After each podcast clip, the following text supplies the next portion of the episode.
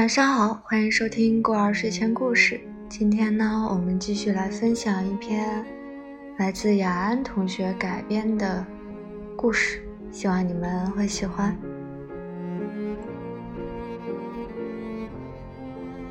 我思想贫瘠，就我来说，谈爱情，反正我不相信存在真正的爱情。这是我在八月得出的结论。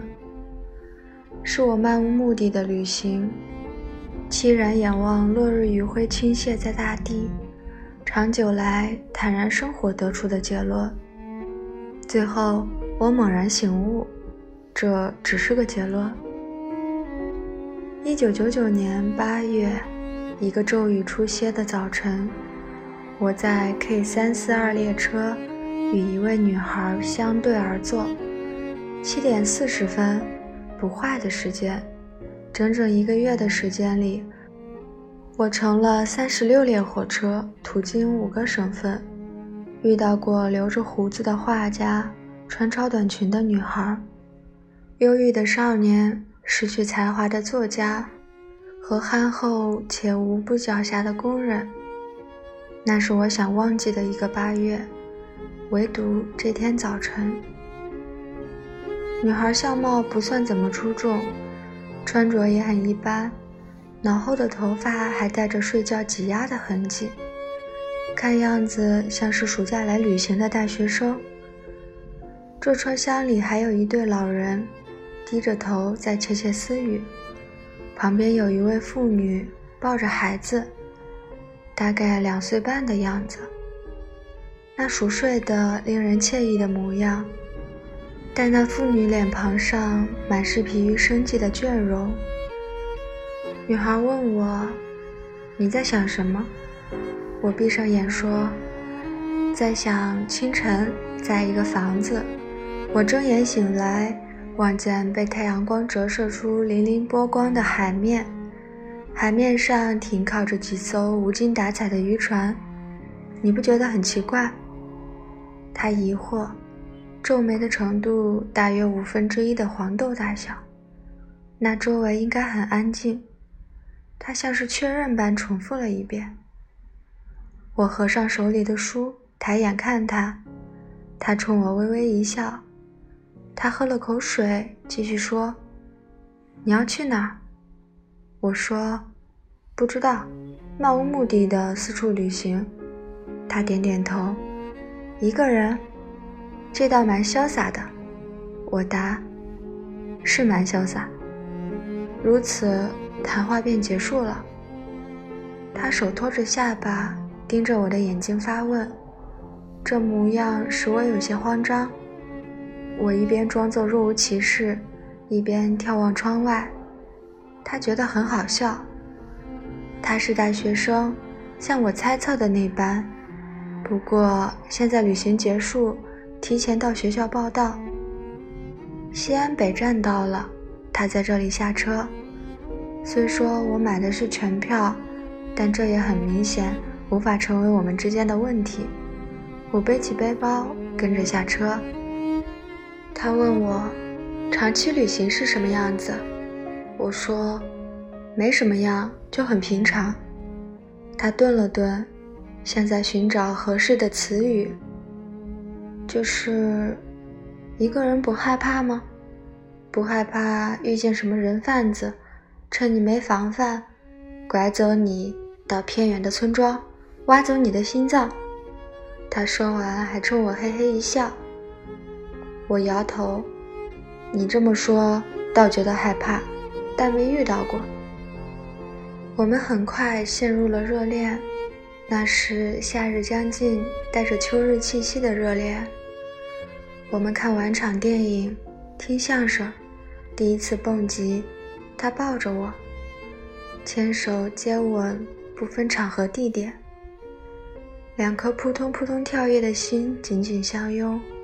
我发现我已被他捕获，全心全意地相信，一个人真的爱一个人。晚上我发现，一个人再也不愿独自旅行。觉得那像是没有空气阴冷的月球表面。我们谈生活，谈钱，谈喜欢，谈现实。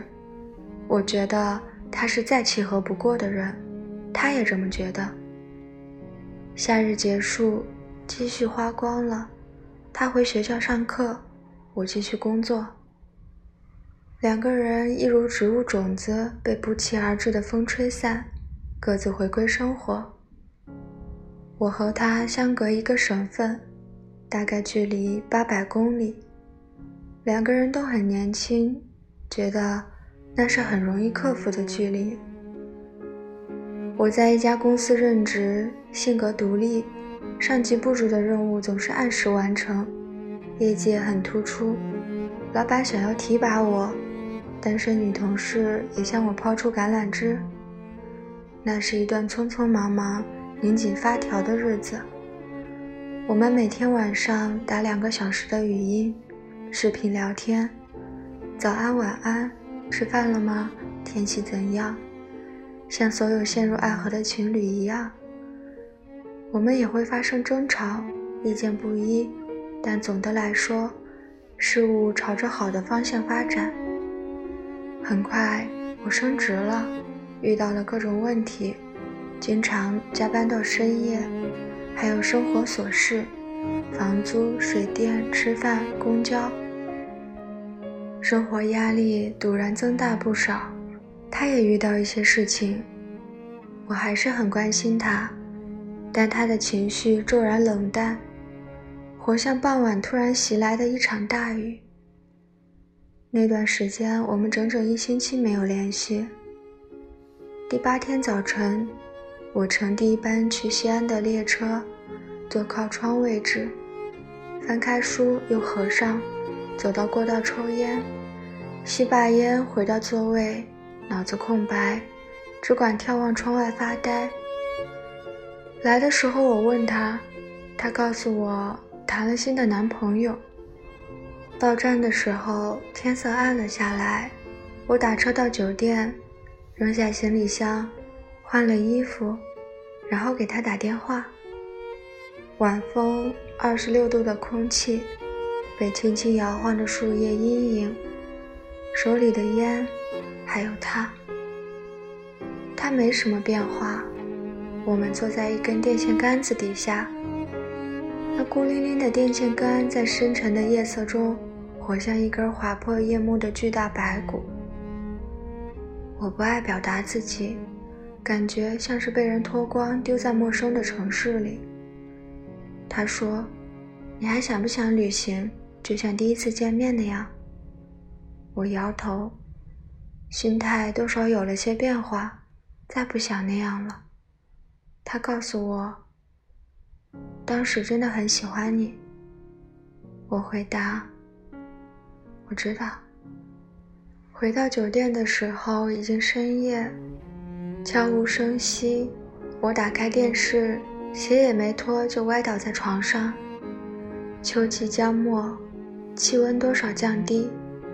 我取出一罐啤酒，站在窗前，黑暗中。